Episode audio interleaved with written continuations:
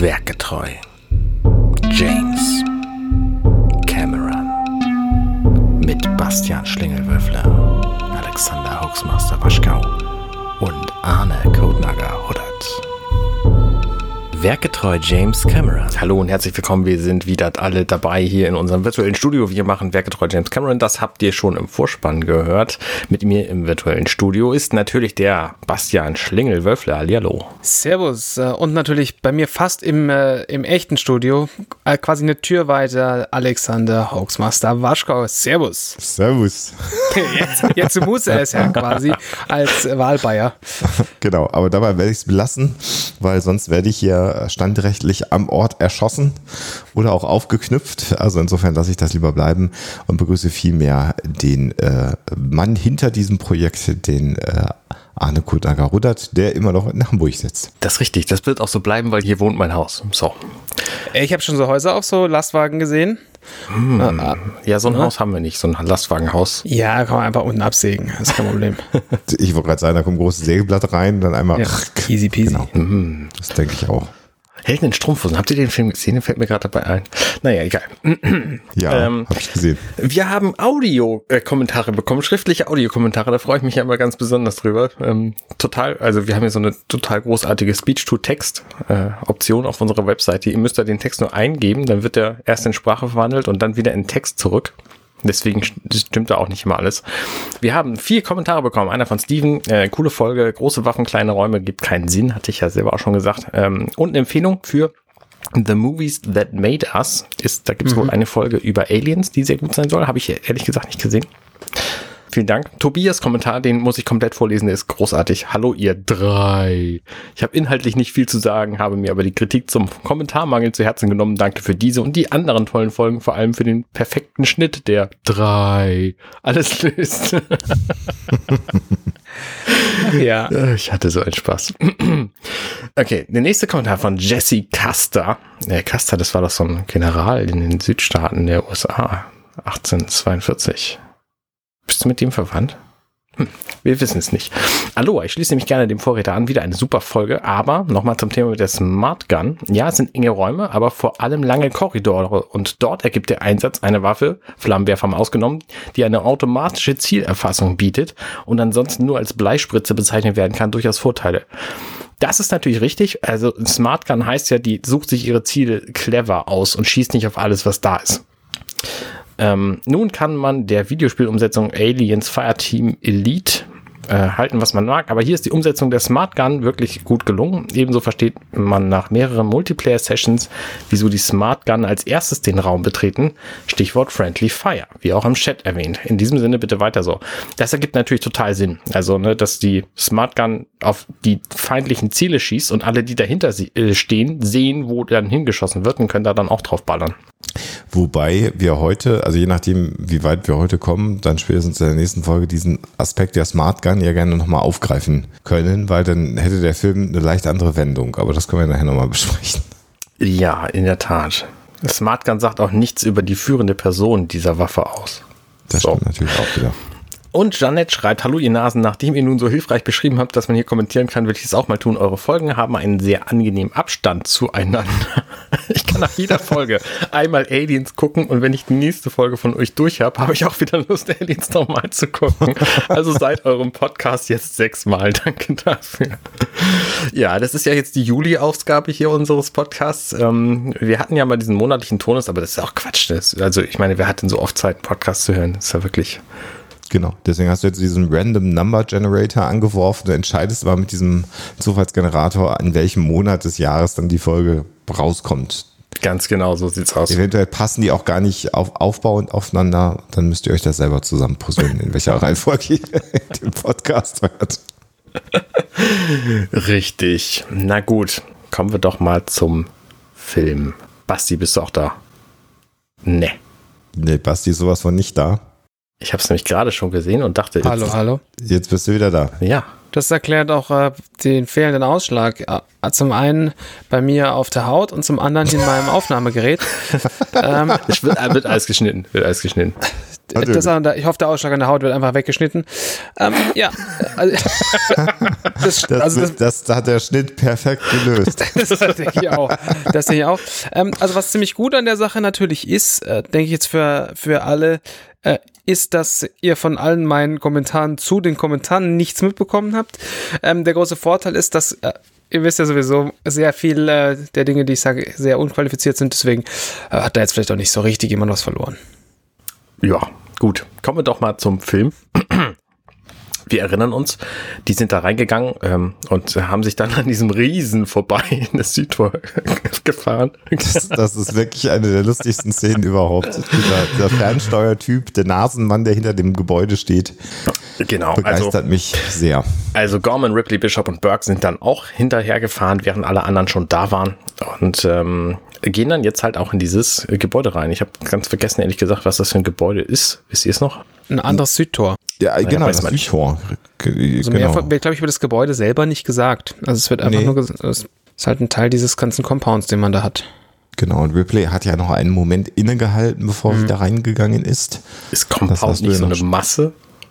Es ist nee, halt, nee, eine Anlage, also eine Wohnanlage ist ein Compound. Okay, ist klar. Na gut. Ich dachte, das ist so eine Klebemasse. Ist, äh, Kompott ist so ein Die Verbindung.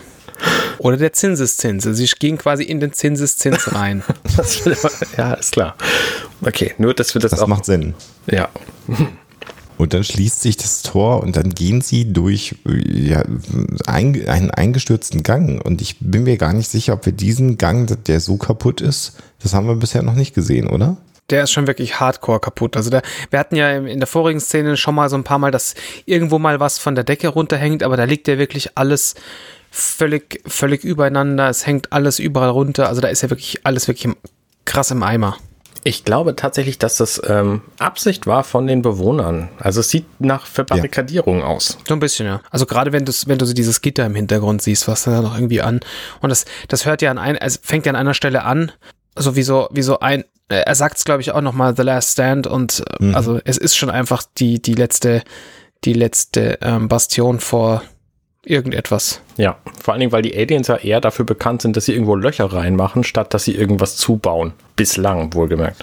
Da ist auch was dran und sie sagen ja auch, dass sie es zugeschweißt haben, die Tore. Mhm. Äh, jetzt kommt ja dann noch im nächsten Satz. Also das scheint tatsächlich so der letzte Rückzugspunkt gewesen zu sein. Last Stand hast du ja gerade schon gesagt, mhm. äh, Basti. Und das erklärt, warum das halt alles so voll geräumt ist. Und trotzdem gibt es ja offensichtlich ein Loch durch das die jetzt da reinkommen. Das ist ganz interessant.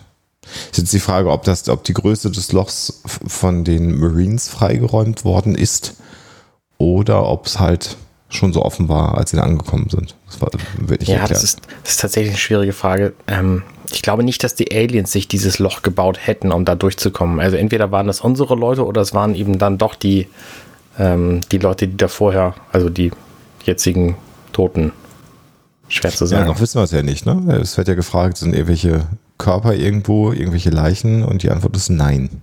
Ja, genau. Jetzt kommt bald in einem sehr schönen, in einem sehr schönen Labor an. Also da, da ist hin, aus diesen Gängen raus landen wir halt in diesem, in diesem Labortrakt. Das ist irgendwie relativ clean, so im Vergleich zum Rest von der Station, mit so Hochglanzoberflächen und alles Mögliche. Lasst uns mal ganz kurz noch, also ich, ich habe den Eindruck, da kann ich mich aber auch täuschen, dass das fast so ein wenig ein Teil der Sulaco ist, den wir da als Redress sehen in diesem Labor. Auch diesen Übergang. Ich habe so ein bisschen das Gefühl, dass wir. Mhm. Das sieht so aus wie die, wie die Messe, ne? Die, ja, die, im Grunde ja. genommen schon. Mit ein paar neuen Sachen reingestellt. Natürlich dann dieser ganze Müll, der davor steht. Irgendwie wirkt das sehr ähnlich auf mich, wie, wie das, was wir auf der Sulaco ja, schon gesehen haben. Das stimmt.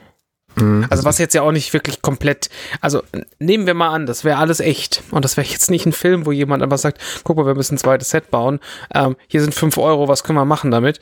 Und mhm. äh, ja, ich räume einfach die Schränke darüber und male nochmal drauf, aber angenommen, ne, wir sind, wir sind so in einer, in einem großen Space-Universum, Uni, haha, Universum, saulustig, sondern in, wo, wo irgendwie die, äh, Schiffswerft äh, Hansen auf Saturn 43, die bauen halt Schiffe und die bauen aber halt gleichzeitig auch ähm, so, so Raumbasen. Nennen die Firma doch Wayland Yutani. Ja, nee, Hansen macht es. Hör mal. Nur weil du jetzt kein Hamburger meldest, brauchst du jetzt nicht auf unseren Werften rumhacken. ähm, aber ja, fair enough, okay. also würde dann tatsächlich Sinn machen, dass Dinge ähnlich aussehen. Aber ja, also es macht natürlich Sinn, dass man sagt, wir haben, wir haben da ähm, Zeug rumstehen, aus denen wir, aus denen wir Sets bauen und die Sets können sich ähneln in irgendeiner Form und dann, also ja, möglicherweise ist es einfach auch dasselbe Set, nur ein bisschen umgebaut. Ja. Ja, dann kommen sie eben an diesen Schränken, die bei mir immer so die Assoziation von diesen Flugzeugschränken, äh, ja. also ne, diese Dinger, wo die Crew das Essen drin lagert in dem Flugzeug, so sehen die einfach für mich aus. Mag völliger Unsinn sein, aber so wirken sie auf mich. Ja, sieht so ein bisschen aus, als hätten die alles ein Kühlaggregat hinten dran. Hm. Ja, ich meine mal, ich habe das sogar gelesen, aber ich kann mich täuschen, ob das bei Aliens war, dass sie das tatsächlich äh, mit so Flugzeug äh, Nahrungsaufbewahrungsschränken gedreht haben. Das muss aber nicht sein. Da kann ja. ich mich auch täuschen. Genau, und dann gehen sie halt ein Stück weiter durch dieses Labor durch und wir sehen, dass Ripley offenbar irgendwas äh, entdeckt, was sie triggert und es stellt sich raus, dass das so Bagdad-Tanks sind, so Tuben, so ähm, Fiberglas-Tuben, wo, nee, Tuben heißt die auf Deutsch gar nicht, ne, so Röhren, wo so Aliens drin sind. Facehugger. Facehugger, ja. Ich finde es insgesamt schön, äh, diese, diese ganze Szene, weil die ganze Szene ist sehr, sehr ruhig. Also es passiert ja nichts quasi. Ist, mhm. man, sie, laufen, sie laufen da durch, es passieren keine Dialoge. Ähm, selbst der äh, unsympathische ähm, Flanellhelm George, ich weiß nicht mehr, wie er heißt, ich habe Namen vergessen, danke Burke, ähm, sagt ja etwas, ohne was zu sagen. Also er zeigt halt in eine Richtung und zeigt, lass uns mal dahin gehen. Und nichts wird gesprochen. Man hört so ganz leise irgendwie Schritte und dann setzt Musik ein, aber auch die Musik ist so, also die erzählt so ein bisschen so, okay, das ist hier, also in meinem Kopf macht die so Erinnerungen, ähm, aber insgesamt auch so ist, wirkt sie halt ein bisschen bedrohlich. Mhm. Und diese ganze Szene ist sehr, sehr ruhig, auch durch diese, diese Rhythmen, der Rhythmus, der dann einsetzt. Ähm, man könnte fast sagen, sie ist entspannt, ohne dass sie entspannt ist.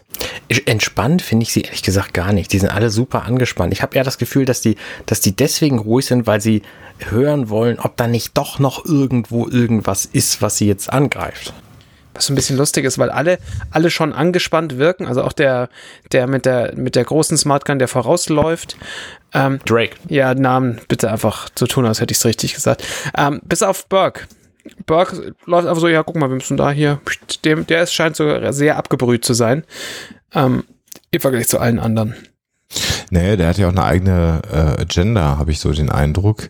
Und was mir hier nochmal so auffällt, wenn ich das so durchlaufen lasse, ist, wie schön äh, die Beleuchtung ist. Und zwar nicht schön im Sinne von ästhetisch schön, sondern dass sie im Grunde genommen diesen ganz kalten äh, Neonröhren äh, mhm. das Ganze beleuchten, die äh, der ähm, äh, Androide hat, hat eine, so, eine, so eine tragbare kleine Neonröhre in der Hand. Die Lampen der Marines äh, werfen nochmal Licht und das scheint im Grunde genommen das einzige Licht zu sein, mit dem die Szene beleuchtet ist. Eventuell gibt es natürlich noch weitere Beleuchtungen, wie das so üblich ist in Hollywood, aber diese Linien, die diese Neonröhren da reinzeichnen, diese sehr kalten Linien, das irgendwie packt mich sehr und das gibt uns auch so einen sehr mm, ja äh, klinischen Look. Also hinterher im Film, wenn wir es sehr viel dunkler haben und hier haben wir sehr hartes äh, sehr kaltes Licht. Ja. Und so diese Assoziation von Krankenhaus oder, oder Forschungsstation wird auch damit unterstützt.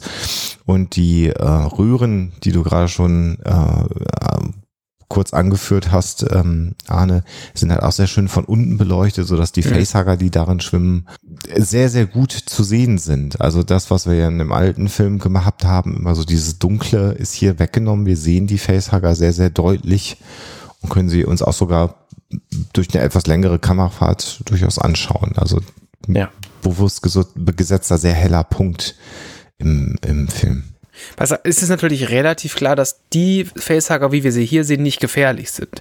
Also da, die sind dafür da, dass man, dass man in der Lage ist, sich das, diese Kreatur anzusehen, dass man in der Lage ist äh, zu sehen, dass die offensichtlich eigentlich gefährliche Tiere sind und dass die halt irgendwie 80 Arme haben und eklig sind und, und spinnenmäßige Schleimmonster sind, aber sie stellen offensichtlich keine Gefahr dar, weil sie sind da also wir gehen schon in einen Raum rein, der Stasis heißt. Also die sind da offensichtlich entweder nicht mehr am Leben oder irgendwie eingefroren. Dass da noch gefährliche Viecher kommen, das steht auf dem anderen Blatt, aber hier diese jetzt gerade nicht. Ja, ich finde an dieser Beleuchtung auch spannend, dass das ja quasi nur eine Farbe gibt, nämlich nur blau. Also es gibt so ein paar Lichtflecken, irgendwie so, so ein paar rote Lampen sind da in dieser gesamten Szene und ab und zu leuchten die sich mit ihren Schulterlampen ins eigene Gesicht, was hm. ziemlich bescheuert ist, aber dafür sorgt, ja. dass wir so ein bisschen Hautfarbe zu sehen kriegen. Und das sind so die einzigen nicht blauen Elemente von Licht, die wir hier zu sehen kriegen. Mhm. Mhm. Und sehr schön finde ich dann diese ganz, ganz kleine ganz schnell vorbeigehende Szene, äh, als Ripley dann in die, den Hörrahmen äh, geht und ihr der Marine an die Schulter fasst, äh, mhm. weil er sozusagen sagt, ich, ich gehe mal als erster rein und wie sie da zusammenzuckt. Mhm. Finde ich eine sehr schöne, sehr schöne äh, kleine Szene, die aber sehr, sehr cool gespielt ist, weil das zeigt so die innere Anspannung, unter der Ripley ist. Die anderen haben es ja alle noch nicht gesehen. Ripley weiß ja, was die Facehugger sind. Und ich finde das sehr schön, wie sie da zusammenzuckt, als er sie am Arm berührt, um, ja. um, um zu sagen, ich gehe als erster rein in den Raum. Und das ist auch nicht, auch, da wird auch nicht gesprochen im Grunde genommen. Hm. Ja, die sind alle nur am Staunen, was sie da zu sehen kriegen. Mhm. Und die vermeintlich äh, äh, nicht gefährlichen Facehager, das ist ja dann auch sehr, sehr äh, schön gleich gemacht mit, mit Burke, der natürlich daran geht. Der gesagt, erstmal sind die es die Viecher, das die gleichen Viecher, wie die, die sie beschrieben haben, zu Ripley im Grunde genommen. Und dann geht er ja an so eine Glasröhre ran und dann gibt's den ersten Jumpscare im Film. Ja. ja. Der, der, war, wenn man genau hinschaut und sich den Film 18 Mal zurückgespult hat, dann ist einem auch aufgefallen, das ist der einzige Kreatur in diesem Ding, die sich vorher schon mal bewegt hat. Nämlich als wir so durchgehen und man so diese Facehugger sieht, sieht man den schon mal im Hintergrund oder bewegt er sich schon ein bisschen. Also der hat sich vorher schon mal, schon mal gerührt. Stimmt, Und, ja. Ja, da tut das auch. Der ist in der zweiten Reihe. Ja, genau, der ist, der ist da hinten dran. Ja, ich finde es äh, beeindruckend von Burke, dass er da so nah rangeht. Also er geht erstmal auf 10 Zentimeter ran, dann sagt Ripley, careful Burke. Dann dreht er sich zu ihr um, währenddessen geht er so ran, dass er quasi nur noch zwei Zentimeter mit seiner Nase von diesem Ding entfernt ist, damit der Effekt, dass das Teil ihm quasi ins Gesicht springt, natürlich noch viel stärker ist, sondern springt es halt in seiner Röhre gegen die Plexiglaswand ja. und ihm passiert nichts, aber trotzdem ist das halt so ein Schreckmoment. Und er ist, er ist schon so ein bisschen angetan davon. Also es ist fast, äh, fast äh, man so ganz kurzes, fast perverses Grinsen. Mhm. Ja, also man kann natürlich vermuten, dass auch in diesem Film Burke eine Hidden Agenda hat. Also das war ja schon im ersten Film so, dass die Firma äh, eine Hidden Agenda hat und dann äh, drängt es sich jetzt langsam schon auf, dass es hier auch wieder so sein wird. Ja. Sehr interessant. Und dann ist da so ein Schnitt und ich hätte behauptet, da wo dann der Android steht, hätte vorhin Burke stehen müssen. Ja. ja. Irritiert mich alles ein bisschen, aber vielleicht äh, ja, ich sehe auch Burke ehrlich gesagt nicht so wirklich von der, von der Systematik daran gehen an, an die Röhre. Also entweder sind es zwei, die noch leben und die sich bewegt haben. Das stimmt, das wirkt ein bisschen so, also als man da ähm, Gorman und Bishop stehen sieht, dann sind sie an dem Ding, was wir vorher gesehen, gesehen haben, was sich bewegt. Das heißt, sie müssten genau. eigentlich eine Reihe davor stehen. Das Rätsel äh, äh, beantwortet sich dann, als er in die Unterlagen reinguckt, ähm, denn Lance, äh, Lance Henriksen sagt, zwei sind lebendig, die anderen sind tot. Das heißt, Burke steht nicht vor dem, vor dem der Android steht, sondern in der ersten Reihe sozusagen. Hm. Aber, na, nee, in dem Shot siehst du im Hintergrund das Fenster. Also Schon. kann natürlich auch sein, dass die hier einfach zwei Szenen zusammengesteckt wurden und neu geschnitten wurden. Aber ich würde Aber er behaupten. Kommt, er kommt aus der ersten Reihe. Wenn sie dann rausgehen aus dem Raum, kommt er nicht von ganz hinten, sondern er kommt nach Replay da raus. Ja, es stimmt. Der steht tatsächlich in, vor der ersten Reihe. Ah, okay. Ja, ich nehme alles zurück. Ich auch. Alles, was ich die letzten zehn Minuten gesagt habe, ist eine Lüge gewesen. Ich nehme also alles zurück. Das schnell erst lösen. Das, das löst ja, der Schnitt. Das, das, ist kein Problem. Ist halt durch. Es sind drei, die noch guten Schnitt. Drei. Wirklich exzellent gelöst. Ja, genau. Und dann fängt der Motion Sensor halt an. Also ganz interessant ist eben, dass einer der äh, Kolonisten offensichtlich gestorben ist, als man äh, sein äh, diese Alien abnehmen wollte. Daran ist er dann äh, gestorben. Das heißt, hier wird auch nochmal erzählt, dass äh, die Facehugger halt, wenn die dich erstmal haben, wirst du die im Grunde genommen auch nicht los, selbst wenn man sie operativ entfernen ja. möchte. Genau. Ja, und dann schlägt der Bewegungssensor von Frost aus. Ähm, mhm.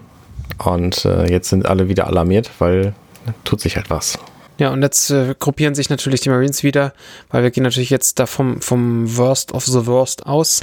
Ja, vor allen Dingen, äh, äh, was sie machen, das finde ich ganz gut, ist fragen erstmal, ob das andere Team, es gibt ja zwei Teams, ja. ob das ist, äh, für die Ver Bewegung verantwortlich ist. Das wird negiert. Nein, wir sind immer noch in der in Operations, also in der Kommandozentrale.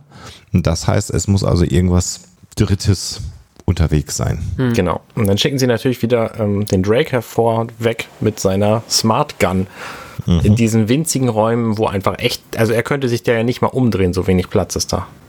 Und man sieht, wie wenig Platz da ist, weil Ripley dann ja auch etwas herunterragt von so einem, ja, was soll das sein? Also wahrscheinlich auch von einem Zahnarztstuhl abgeschraubt, dieses Ding. Und da geht sie dran vorbei und dann fällt auch was runter. Also das heißt. Ja, aber weil Gorman dagegen stößt, nicht sie. Sie erschreckt sich nur zurecht. Ach, Gorman rennt davor. Und Gorman merkt einfach nichts. Ja, ja, ja, ja. Natürlich rennt Gorman dagegen. Sie haben eine sehr schöne äh, Choreografie, aber je länger ich da hingucke, das habe ich früher total cool gefunden mit diesen Smart Guns, mit diesen riesen Wummen. Es sieht einfach total umständlich aus, wie die sich da so rumfalten müssen um die Kurven. Ich finde das ganz clever, ehrlich gesagt, mit dieser Kurve, weil er, er kann halt mit der Smart Gun sehr gut gerade ausschießen. Und in dem Moment, wo eine Kurve kommt, da stellt er die, die Smart Gun hoch, stellt sich in die Ecke quasi und lässt dann Hicks vorgehen, der mit seiner M41A Pulse Rifle mhm. natürlich viel, viel agiler ist und besser um die Ecke kommt und, und schneller ist und so. Und als Hicks dann den Bereich quasi gesichert hat gegen direkten, direkten Feindkontakt, da ist Drake halt auch wieder mit seiner Smart Gun dabei und äh, sichert dann weiter. Also das finde ich tatsächlich ganz clever gelöst hier an dieser Stelle. Wer von den beiden schießt denn jetzt? Also, weil dann läuft ja etwas äh, durch den Gang und irgendwer schießt und mir ist gar nicht so ganz klar, ist das die Smart Gun, die schießt und nicht trifft? Das wäre dann etwas gewesen, wo ich dann nochmal die Intelligenz dieser äh, Smart Gun hinterfragen würde. Oder ist es, ähm, wenn es denn Hicks ist, ist es Hicks mit seiner, ist es Hicks? Ja, es ist Hicks nee. tatsächlich. Also du siehst tatsächlich an der Smart Gun Mündungsfeuer. Ja. Du siehst aber auch. Und die Hicks, Hicks ballert. schießen beide. Hicks ballert auch. Also sie ballern beide ähm, was jetzt nicht die, äh, die Intelligenz der Smart Gun unterstreicht ähm, und nicht die Zielsicherheit von Higgs. Also ne, gerade egal. Ähm, man kann beiden in die Schuhe schieben. Wobei dieses äh, Wesen, nennen wir es mal, ja auch sehr schnell war, offensichtlich. Das ist aber auch geil, dass sie einfach beide ihre Waffen dann voll in die Wand reißen, mhm. weil offensichtlich ist das Wesen dann in die Wand verschwunden und dann schießen sie halt gegen die Wand nicht so smart. Ja, oder, oder wollten sie vermeiden, hat Hicks erkannt, was es ist und wollte dann quasi durch das Hochreißen seiner Waffe die Smartgun wegreißen, damit sie das nicht so habe ich die Szene eigentlich immer gesehen. Wahrscheinlich, weil, weil er sagt, er holt dann auch noch Ripley her. Ne? Wie hoch genau. wäre die Wahrscheinlichkeit zu sagen, da ist ein Alien, Ripley vor, ne? du kennst die ja schon, vielleicht kannst du mit denen verhandeln. Vielleicht äh, fressen die dich ja schneller. Genau. ja. Und also. dann sehen wir schon, was da Phase ist. Ja. Genau. Er hält ja dann seine, seine Kollegen auch freundlich zurück mit den Worten Fuck, hold up. genau, genau. Und ja. ich würde behaupten, äh, dass jetzt der, also, oder ich sag's natürlich, weil der Kinozuschauer jetzt das erste Mal Newt sieht, äh, die DVD besitzenden Special Edition äh, Menschen haben sie natürlich schon am Anfang des Films ja. gesehen. Die Special Watchers. Die Special Watchers, das klingt doch sehr gut. Und für den Fall, dass ihr jetzt gerade im Kino sitzt, während ihr diese Sendung hört und den Film anschaut, Kudos. Sau gut. Dann bitte die Zeitmaschine auch bei uns vorbeibringen. Ja. Äh, also hey, wenn da draußen FilmvorführerInnen sind, die sagen, hey, ich finde diese, diesen Podcast gut, wir machen jetzt eine Vorführung, wo wir den Film im Kino zeigen und gleichzeitig den Podcast laufen lassen und immer wieder pausieren, so. hey, jederzeit, wir kommen zur Premiere, sau gut. Bestes Konzept, ich konnte mir kein besseres vorstellen gerade. Naja, ich sag mal, äh, prä-Corona hätte es ja fast mal sowas ähnliches ja, konzeptionell ja. gegeben, ja. jetzt nicht mit dem Podcast, aber äh, ja. Ja, genau. Den Podcast laufen lassen, den Film dazu gucken, ist total super. Ich denke auch. Ja. Ich weiß nicht, ob das nicht gegen die Genfer Konvention verstößt, Menschen über 48.000 Stunden in einem Kino einzuschließen. Das, das löst der Schnitt hinterher. Ja.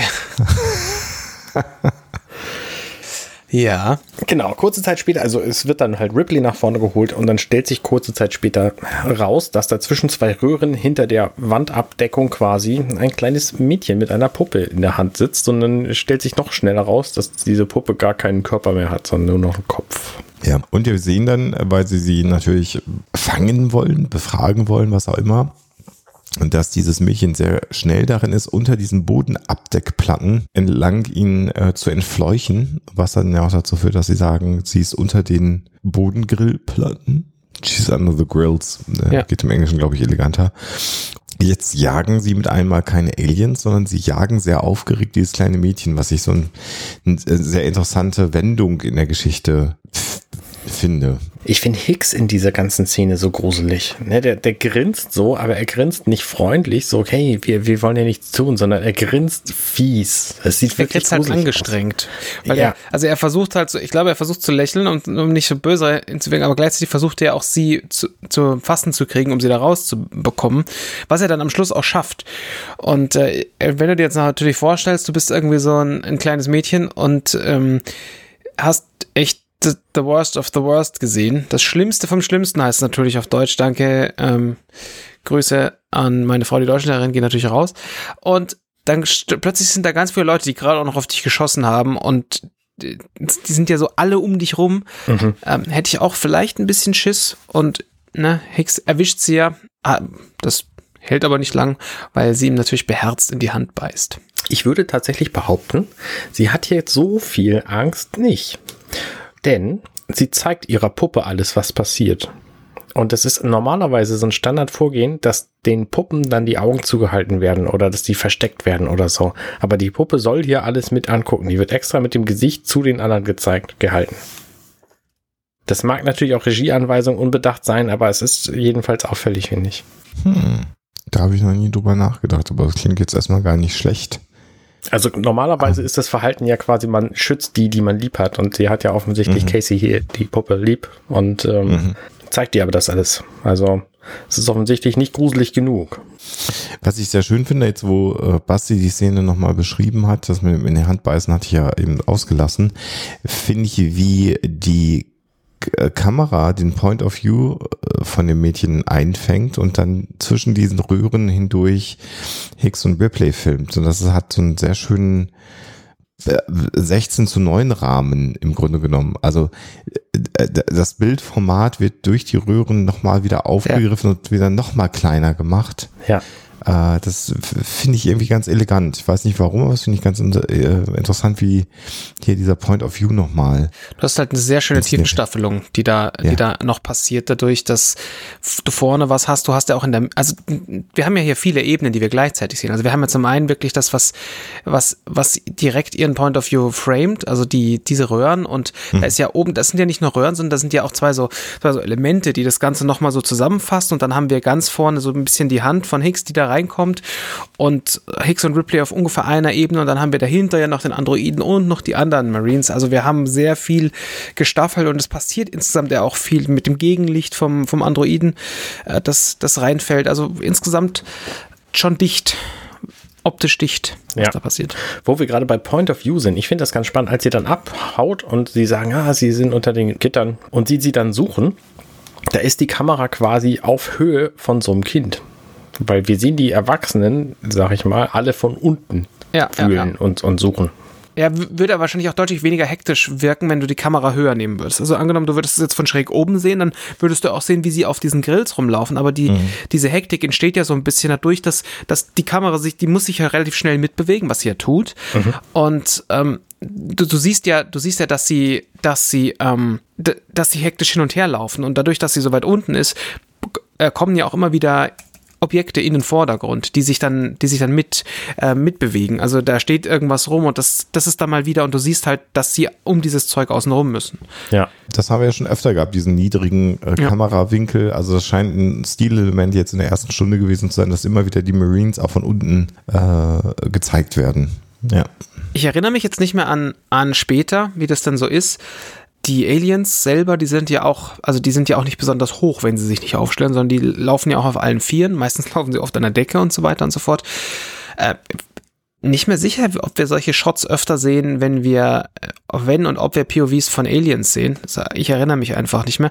Aber wäre natürlich auch ein schöner Weg, einen daran ranzuführen, dass wir das ja. öfter sehen werden und das vielleicht ein bisschen zu normalisieren. Vielleicht stellen wir später auch fest, nee, natürlich nicht, völliger Quatsch, hat er Unsinn geredet, aber ich weiß es eben nicht mehr genau. Also, hm. Ich glaube, die, die POVs von den Aliens, die kommen eher in den späteren Filmen. Ich, kann sein, ich weiß es nicht mehr genau.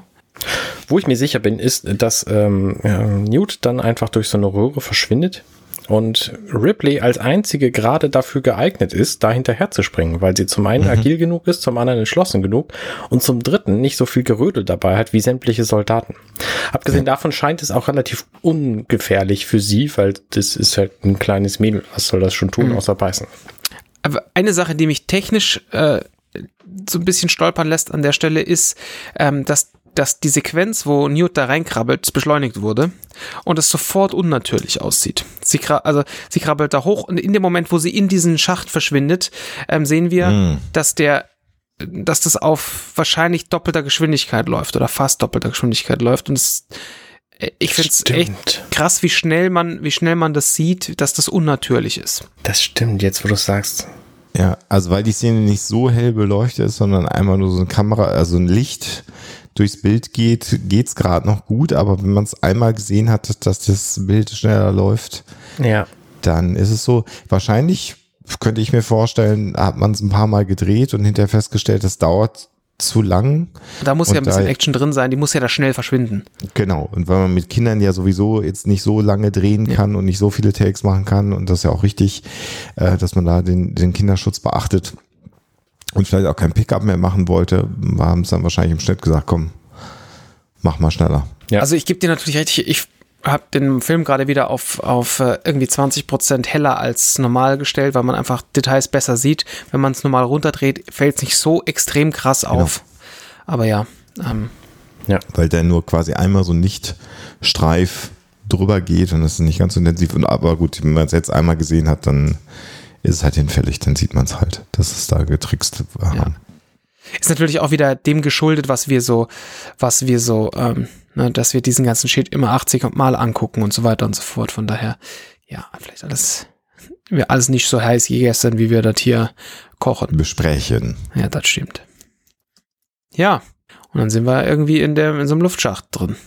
Naja, Luftschacht ist dann ziemlich schnell eine Müllhalde.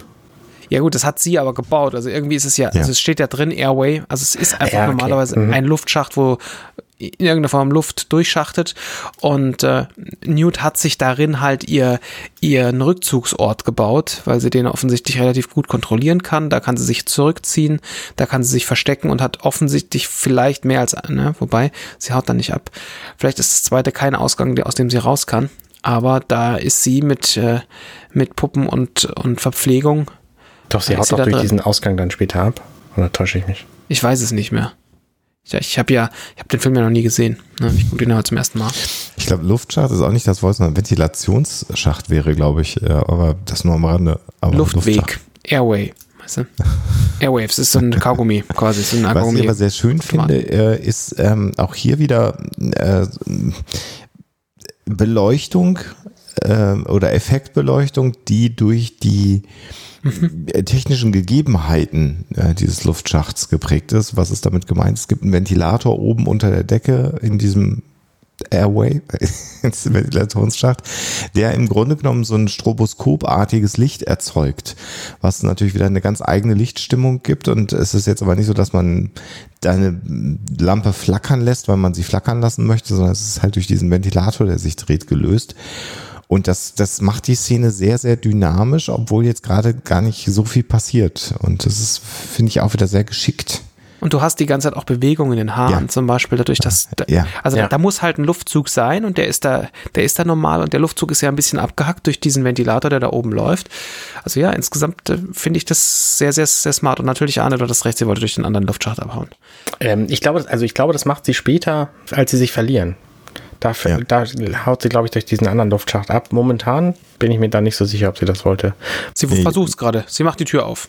Wo ich mir ziemlich sicher bin, ist, dass äh, die ähm, Wandpanel-Bildschirme hier relativ clever gelöst sind, indem man einfach den Fernseher in die Wand einbaut und die Rückseite vom Fernseher guckt dann auf der anderen Seite hinten raus. Und das ist hier ja. zufällig in diesem Luftschacht nämlich drin, wo das so ein ja. riesen 55 Zoll Fernseher einfach äh, Fünf, nee, wahrscheinlich nicht. 55 Zentimeter Fernseher.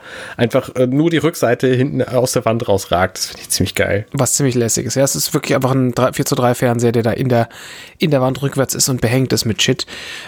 Mit Schmuck, ja, also, wohlgemerkt. Also sie ja, hat offens offensichtlich hat sie auch so ein bisschen ähm, bisschen Ästhetikwunsch zumindest. Wie irre das ist. Das hätte ich niemals erkannt. In dem Moment, Echt? wo Arne sagt, Fernseher, äh, äh, you, you can't unsee it. Ja. Es, ist, es ist tatsächlich so ein altes Röhrenmoped, was da einfach, einfach da drin hängt.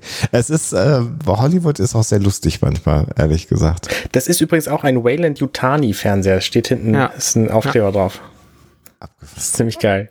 Und was ich auch geil finde an diesem gesamten, gesamten Set hier, Finde ich aber schlecht, dass der nicht von der Hansenwerf ist, möchte ich ganz kurz erwähnen. Das ist wieder für die, für die Hamburger Fernsehbauer ganz schlecht. Ja, das ist aber auch nur, weil Wayland da das drüber geklebt hat, ne? Hm. Also der, der Müll ist äh, wahrscheinlich ziemlich gut ausgesucht, der da unten drin liegt. Da habe ich jetzt noch gar keinen genauen Blick drauf geworfen. Aber was ich ziemlich geil finde, ist, wie siffig die Wände von diesem Raum aussehen. Also das muss ja auch alles per Hand gemacht worden sein. Ähm, die Wand hinter ihr direkt äh, sieht irre aus. Also ist kein, kein Standardset so. Ich frage mich, ob sie ähm, nochmal auf den Fernseher zurückkommt, äh, ob sie tatsächlich einfach ein Set, zwei Sets aneinander gebaut haben und da schaut der einfach raus oder ob sie halt in der Rückseite von dem, von dem Fernseher abgeschraubt haben und dahin getackert. Ähm, Ich würde vermuten, dass so, ja. ja, aber wahrscheinlich würdest du natürlich einfach ein, einfach ein, äh, ein Set bauen, dann Fernseher in die, in die Spanplatte rein, äh, reinleimen und hinten ist einfach nix. Ja. Ja, ist schon einfach sehr witzig. Vielleicht mussten sie die eh abnehmen, dieses Ding, um den Fernseher irgendwo besser hinzubekommen und dann zu sagen, ach, ist ja gut, dass wir die haben. Ja. Sie mal hinschrauben, ist schon. Ja. Ja. Genau, Newt will dann abhauen und ähm, krakeelt erst so ein bisschen und lässt sich dann aber tatsächlich von Ripley beruhigen und guckt dann erst einen Moment lang wahnsinnig und wird dann aber ruhig und entspannt sich so ein bisschen, möchte ich fast sagen. Ich würde eher sagen, sie gibt auf Ja, ja, okay. Mhm. und fällt in so eine ja fast katatonische Stimmung. Hm, Äh, also in so eine, so eine ergebene Starre äh, eher. Ja. Ja. Und dann findet Ripley, äh, während sie äh, Newt äh, so im Arm hält, ein Foto und äh, darauf ist das kleine Mädchen in einem Kleidchen und ganz sauber und lächelt in die Kamera. Und dann wissen wir, dass es sich äh, um Rebecca Jordan handelt, dass das Mädchen so heißt. Genau. Und dieser Raum, in dem sie ist, ist ein sehr sauberer Raum im Vergleich zu dem, wo sie jetzt ist. Und da steht so ein Drucker rum in seinem Alter und so ein Metallregal. Also genau die richtige Umgebung, um ein Kind aufwachsen zu lassen. Ja, denke auch. Ja, aber es ist ja irgendwie so ein Science äh. Second Grade Citizenship. Also wahrscheinlich ist sie da schon Ah. in der zweiten Generation. Sie ist also da geboren. Ah ja gut, dann ist es natürlich ganz normal. Heißt, äh, okay, ich, Also, Science Herzlichen Glückwunsch, das du bist geboren worden. So, das ist dieser Award wert. Ja, na, das ist ja, na, aber das ist ja so der Award, den sich Nazis selber an die Brust äh, heften. Deswegen, das ist schon ein Award wert. Naja, gut, also ich meine, die Kolonisten, wenn, wenn du dir das so als Beruf vorstellst, dass du auf den Planeten musst, äh, dann hast du halt äh, so ähnlich wie es die Army Brats gibt, die dann überall auf der Welt in den äh, ähm, äh, Armeeschützpunkten geboren werden, ähm, hast du dann halt auch die, die Kolonisten Brats, äh, die dann auf irgendwelchen Planeten geboren werden.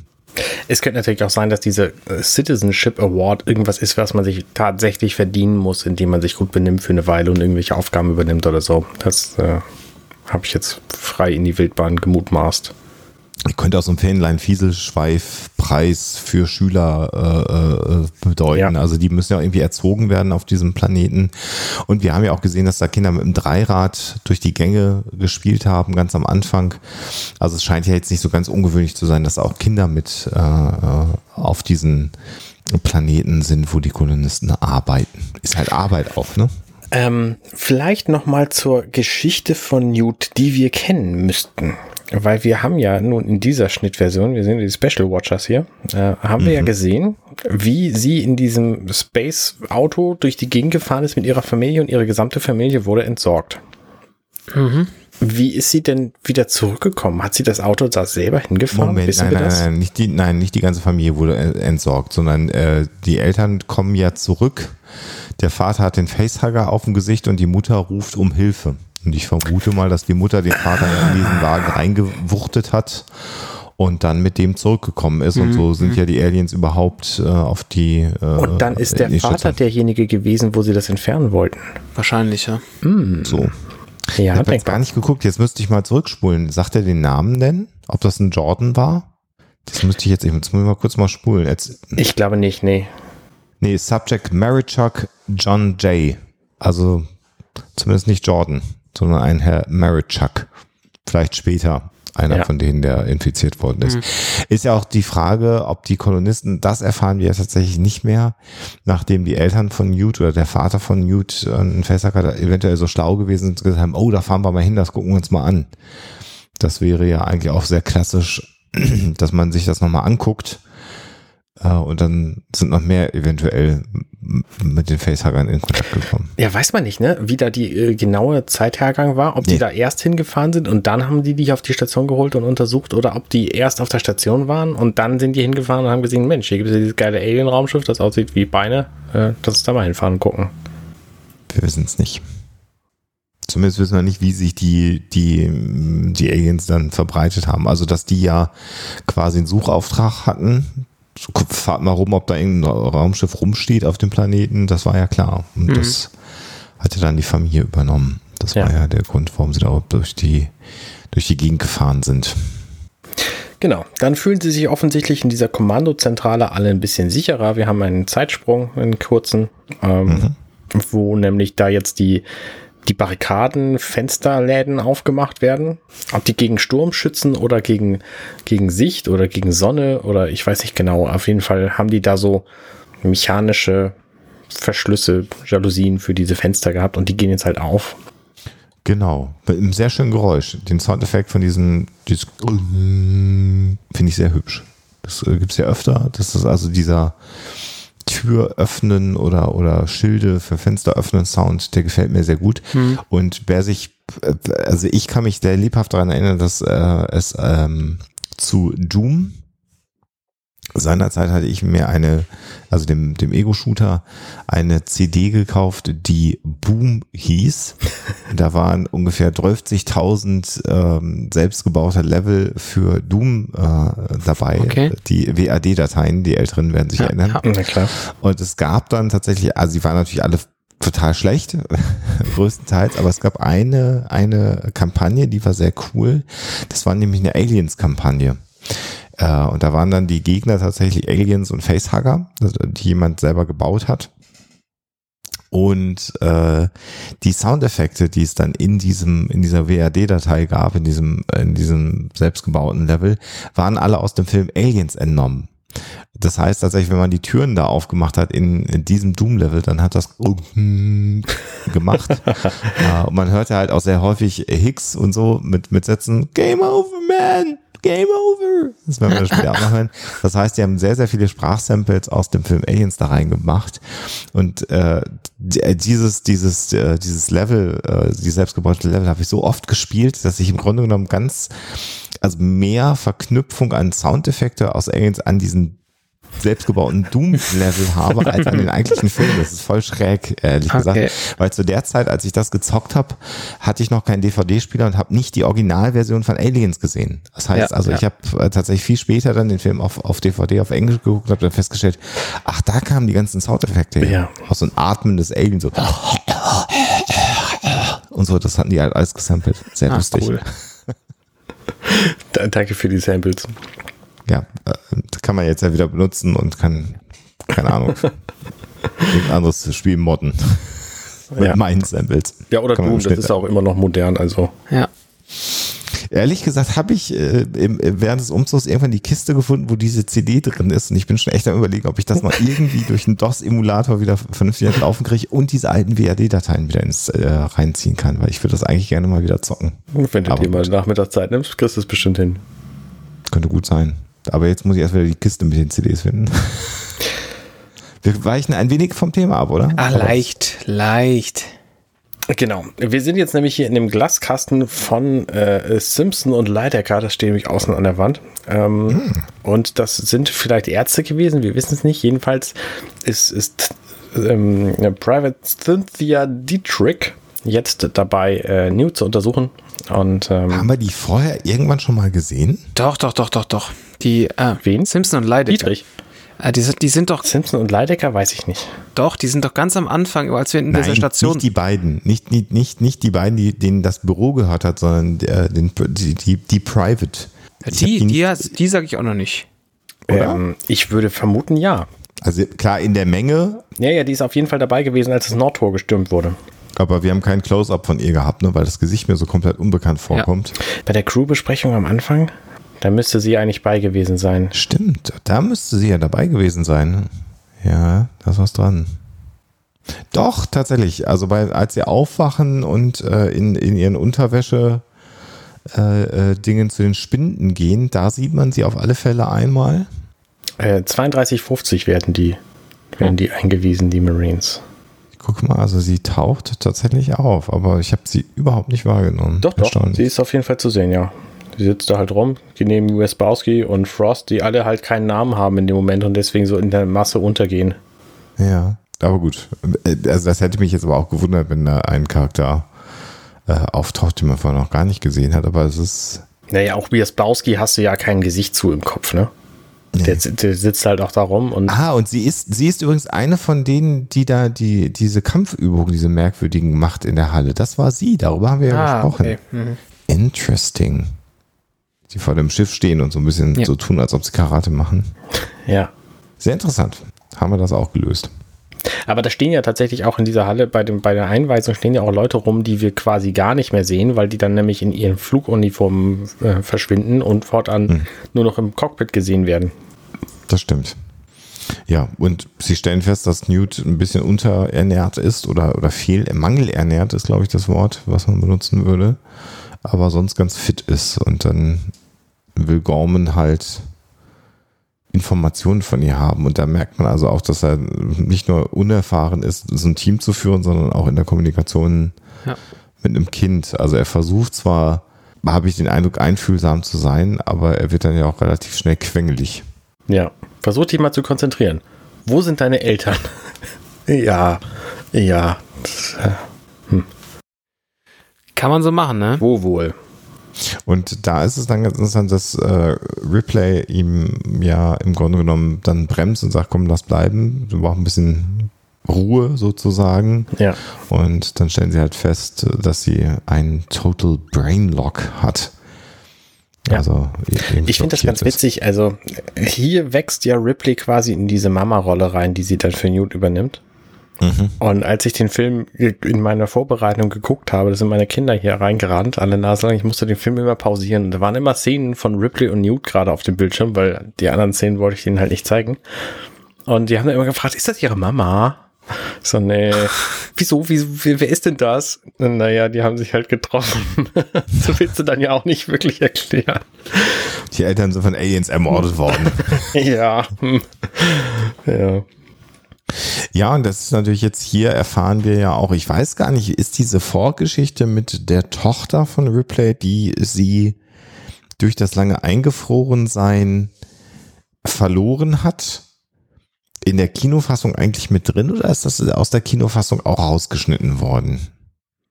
Das weiß ich ehrlich gesagt Hm. gerade nicht, weil ich so lange die Kinofassung nicht mehr gesehen habe. Denn äh, zumindest hier können wir ja festhalten, Ripley hat ihre eigene Tochter verloren, die zwar ein langes Leben gelebt hat, aber sie hat ja äh, den Bezug zu ihrer Tochter nicht mehr gehabt. Und genau wie du beschreibst, an, dadurch, dass sie jetzt ihr ein bisschen Kakao gibt, heiße Schokolade und dann äh, sagt, oh hier, ich mach das mal weg. Äh, äh, also klassisches Verhalten, mütterliches Verhalten, sagen wir es Mhm. mal so.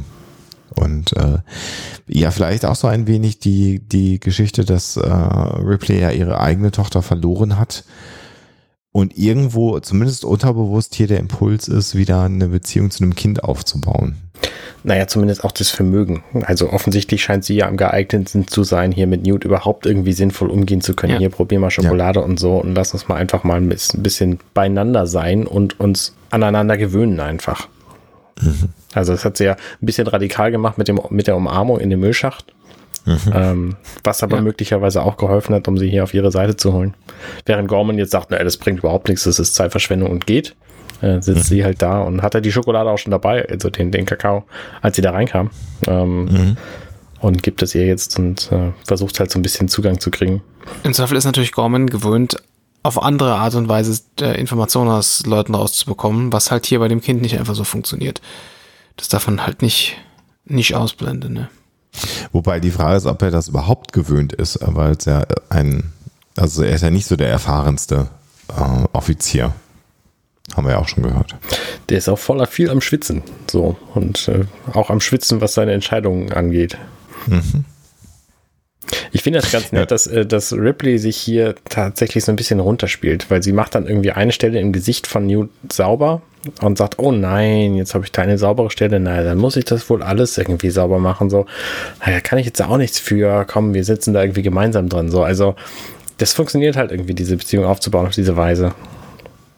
Wobei ja da erstmal noch immer noch so sehr fokussiert nicht sie anschaut, vorbeiguckt, da könnte ich jetzt mal rein interpretieren, dass wenn du mitbekommst, wie alle Erwachsenen, auf die man sich ja eigentlich verlässt, verschwinden, umkommen, getötet mhm. werden, dass du irgendwann dich auch gar nicht mehr an irgendeinen Erwachsenen gewöhnen willst. Also mhm. gar nicht angucken, weil es bringt ja gar nichts, wenn du dich darauf einlässt, weil die Monster kommen und holen den dann wieder weg. Und das scheint ja so zu sein. Und man hat, äh, also ich habe äh, hier in diesen Szenen immer so den Eindruck, dass im Grunde genommen Newton nur darauf wartet, ähm, da wieder abhauen zu können, um sozusagen das zu machen, was sie bisher gemacht hat und was sie auch am Leben erhalten hat. Und äh, bei unversehrtem Körper, wenn auch ein bisschen mangelernährt, ähm, zu halten. Das heißt, sie hält jetzt still, weil sie im Moment stillhalten muss. Mhm aber ich habe so das Gefühl, im Grunde genommen arbeitet hinten im Kopf schon sozusagen der Gedanke, wie komme ich, wie komme ich hier weg? Wie kann ich hier mhm. weg? Ja. ja. Und äh, dann wird ja weggeschnitten von den beiden auf eine total unübersichtliche Schnittzeichnung dieser Anlage. ja. Die auf einem Computerbildschirm äh, ja an, angeblich gezeigt wird und wo ich mich frage, was? Also man erkennt ja da gar nichts. Tatsächlich sind da ein paar Dinge zu erkennen. Ähm, ja. Weil da sind nämlich in, in, dem ersten Frame von diesem Ding siehst du links nämlich so ein Treppenhaus. Und das ist genau das Treppenhaus, was wir dann später auch wieder sehen, wo sie dann runtergehen, wo man tatsächlich Dinge sieht. Aber hier sind einfach von diesen Schnittzeichnungen irgendwie fünf übereinander gelegt. Und äh, das ist wahrscheinlich das komplette Gebäude im Querschnitt. Und das ergibt natürlich keinen Sinn. Mhm. Also da genau, alle so. lagen übereinander, genauso äh, würde ich es auch interpretieren. Und dann, also mit, mit Leitungen äh, und, und irgendwie Geräten, die auch eingezeichnet sind. Also macht wenig Sinn eigentlich. Ja, was wir aber sehen, ist, dass dann halt Burke äh, hier äh, mit, ähm, Gott, wer ist es? Hudson. Nicht Hicks? Hudson, Hudson Hicks, genau. Norman steht hinter ihnen. Genau, äh, ähm, äh, scannt und zwar nach den implantierten ähm, Chips, die die Kolonisten haben, mit denen man sie finden kann. Und sie suchen jetzt also, also Personal Data Transmitter, so heißen die PD, PDTs, äh, und sie wollen natürlich wissen, wo die Kolonisten geblieben sind. Mhm. Und bisher haben sie sie halt nicht gefunden und scannen jetzt eben dieses ganze, äh, die ganze Anlage, um sie zu finden. Genau. Und sie finden sie, sagt Hudson hier an dieser Stelle, wenn sie innerhalb von 20 Klicks sind. Das ist so eine Einheit, die habe ich schon diverse Male gehört. Ich kann damit nichts anfangen. Könnt ihr? Ja, klar, das ist doch eine, ähm, sagen doch, sagen doch irgendwie alle, alle Mil Military-Leute, ähm, das ist ein Kilometer einfach. Ah, okay. Tatsächlich, ja. Genau. Ich habe auch gerade nachgeguckt. Genau. Also alle innerhalb von 20 Kilometern können sie scannen. Auch interessant. Weil Kilometers, also schwierig auszusprechen ist, sagt man wahrscheinlich einfach dann Klicks. Kilometers, Klicks. Aber interessant, dass das Militär dann offensichtlich metrisch rechnet. Ist auch, auch witzig. Natürlich, weil diese scheiß imperialen Units einfach keinen Sinn machen. 300 Ellen weit weg. Ja. Und nach, den, nach diesen Scan-Bemühungen ähm, äh, sind wir dann wieder bei Newt und Ripley. Und Ripley nennt sie halt immer Rebecca und sagt, ich weiß gar nicht, wie du überleben konntest. Aber du bist sehr tapfer, Rebecca. Und da ist dann so der erste Moment, wo Newt ich will nicht sagen zum Leben erwacht, aber wieder so ein bisschen Initiative zeigt und ihren Namen ganz, ganz leise flüstert und sagt Newt. Und dann sagt, mein Name ist Newt. Aber immer noch vorbeiguckt an, an Ripley. Ja, Genau. Mhm.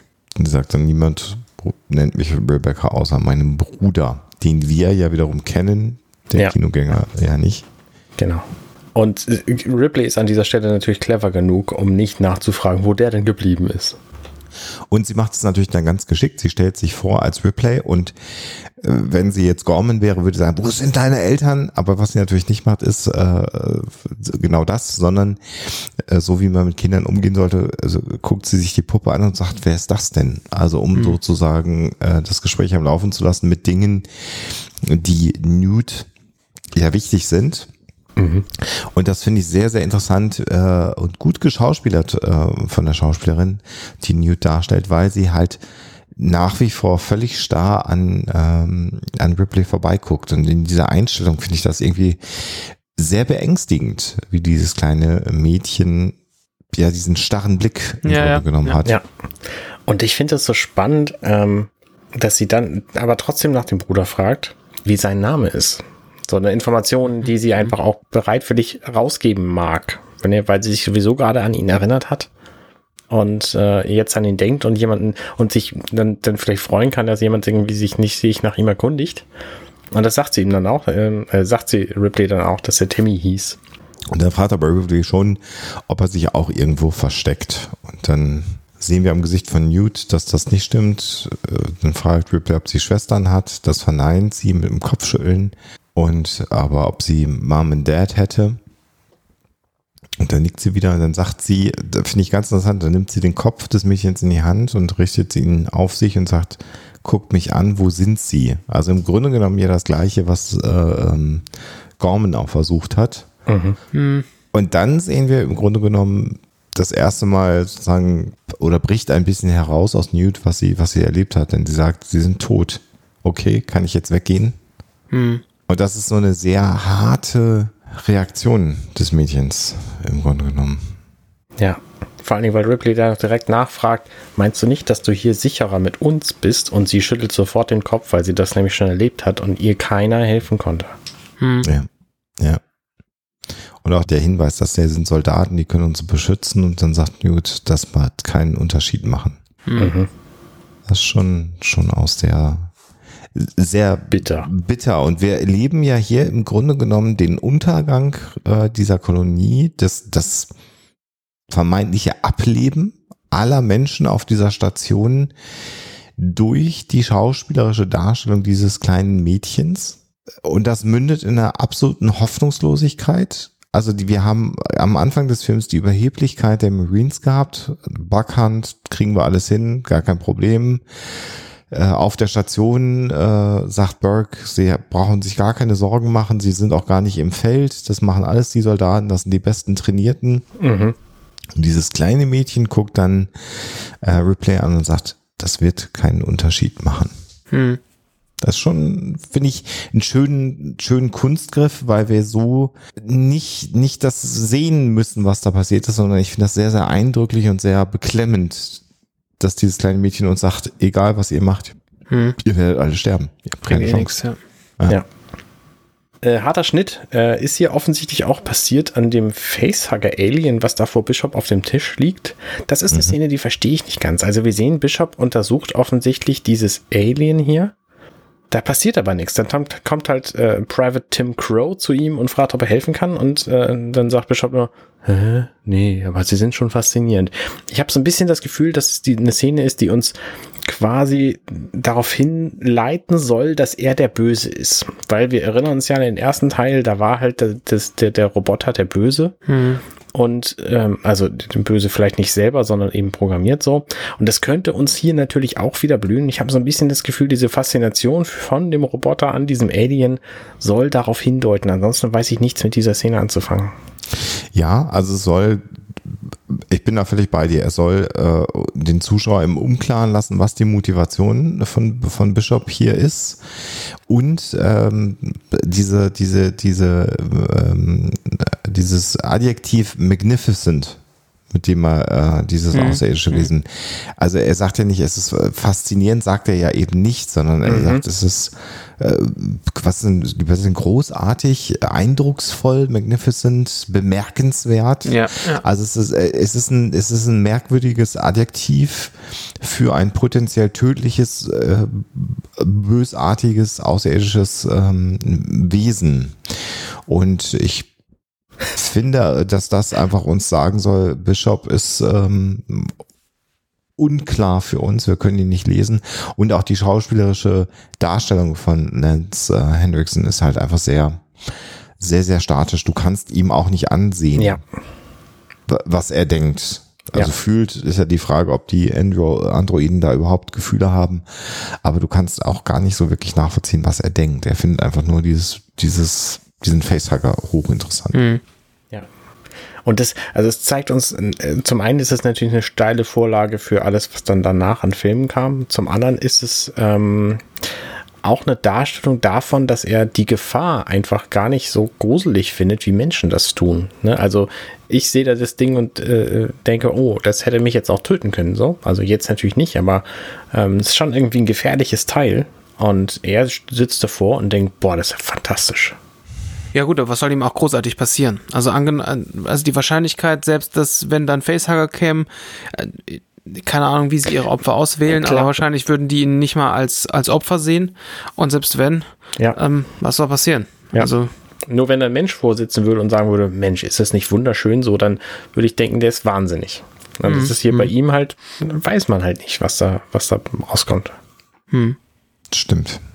Ja. Genau, schon wieder ein harter Schnitt äh, zu Hudson. Der hat nämlich äh, jetzt eine Entdeckung gemacht. Also er hat ja gesagt, er findet die auf jeden Fall in 20 Kilometer Entfernung, Umkreis. Und er hat sie gefunden, nämlich ähm, bei einer Trafostation Ebene 3 bei den Hauptkühltürmen. Und da sehen wir jetzt schon wieder so eine Blaupause, so eine Zeichnung. Und da erkennen wir tatsächlich diesmal auch was drauf, weil das Hm. nämlich nicht 15 Ebenen übereinander sind, sondern diesmal irgendwie nur diese eine, die Sinn ergibt.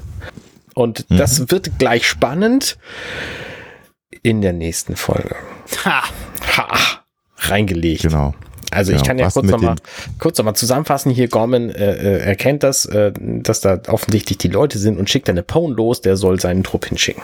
Bam. Genau. Und es sind halt alle Kolonisten an dieser Stelle. Äh, so stellt es sich zumindest mal im Scan dar. Und das kommt dann noch zu der Frage, was machen sie da? Eine, eine Stadtversammlung, ja, also genau. Town Meeting, äh, Stadtratsversammlung. Also ich weiß Ja. gar nicht, diese Town Meetings gibt es ja eben in den amerikanischen Städten ja sehr häufig. Ähm, das ist äh, auch ein schöner Kommentar. Ja, genau. Also wir können uns ja schon mal, ne, falls ihr den Film noch nicht gesehen habt und das jetzt zum ersten Mal, könnt ihr mal rätseln, was machen die alle zusammen da, wo die Kühltürme sind? Was, was ist denn da bei den Kühltürmen so? Könnt ihr ja mal so als, als Rätselaufgabe, was fällt euch denn alles ein, was da passieren könnte? Schreibt uns das in die Kommentare. Da Aber nur diejenigen, die den Film nicht schon 30 Mal gesehen haben. Ja, aber alle anderen auch bitte, weil ich, ich möchte auch falsche Antworten hören, bitte. Oh, das ist auch sehr lustig, das stimmt natürlich, ja. Also was machen die Leute da alle bei den Kühltürmen? Das ist eine schöne, schöne Frage. Techno-Party. Oh, ich darf ja nicht. Industrial Indus äh, Diskothek aufbauen. So, damit verlassen wir euch für diesen Monat. Habt einen schönen Sommer. Eieiei. Frohe Ostern. schön, schönen Sommerurlaub. Und wir hören uns nächstes Jahr wieder Ah, ist klar. bei Werketreu James Cameron. Ciao, ciao. Servus. Mach's gut. Tschüss. Hey, ich bin Arne und das war Werketreu James Cameron. Wenn euch dieser Podcast gefällt, dann unterstützt mich doch ein wenig. Ich schneide, produziere und hoste diesen und weitere Podcasts wie auch andere Projekte im Netz. Informationen, wie ihr mich unterstützen könnt, findet ihr auf companion.net.